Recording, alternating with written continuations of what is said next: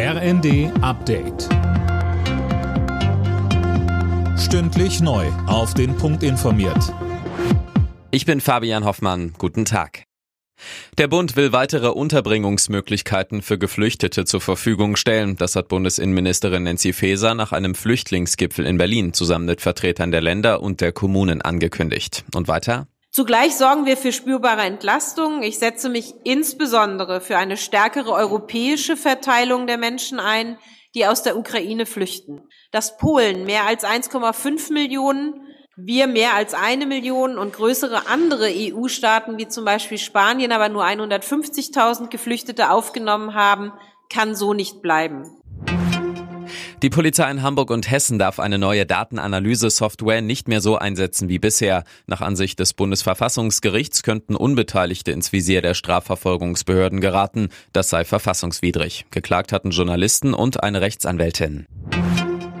Die Webseiten mehrerer deutscher Flughäfen sind seit dem Morgen nicht erreichbar. Hackerangriff nicht ausgeschlossen. Alena Tribold. Ja, von den Flughäfen Nürnberg und Dortmund heißt es, dass sie eine Hackerattacke vermuten, und zwar einen sogenannten DDoS-Angriff.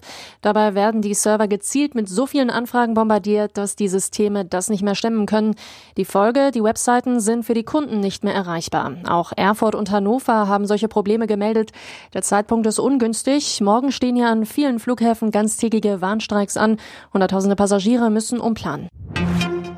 Um 11.11 Uhr .11 ist der Startschuss gefallen. In den Karnevalshochburgen hat der Straßenkarneval begonnen. Mehr von Jana Klonikowski. Die fünfte Jahreszeit geht heute also in die heiße Phase. In den rheinischen Karnevalshochburgen wie Köln, Düsseldorf und Mainz, aber auch in vielen kleineren Orten werden bei der Weiberfastnacht traditionell die Rathäuser gestürmt.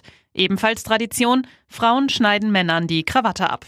Zum ersten Mal seit drei Jahren gibt es beim Straßenkarneval übrigens keinerlei Corona-Beschränkungen mehr. Höhepunkt werden dann am Montag die großen Rosenmontagsumzüge sein. In den Playoffs der Fußball-Europa League kämpfen heute zwei deutsche Clubs um den Einzug ins Achtelfinale. Union Berlin muss im Hinspiel um 18.45 Uhr bei Ajax Amsterdam ran. Ab 21 Uhr empfängt Bayer Leverkusen AS Monaco. Alle Nachrichten auf rnd.de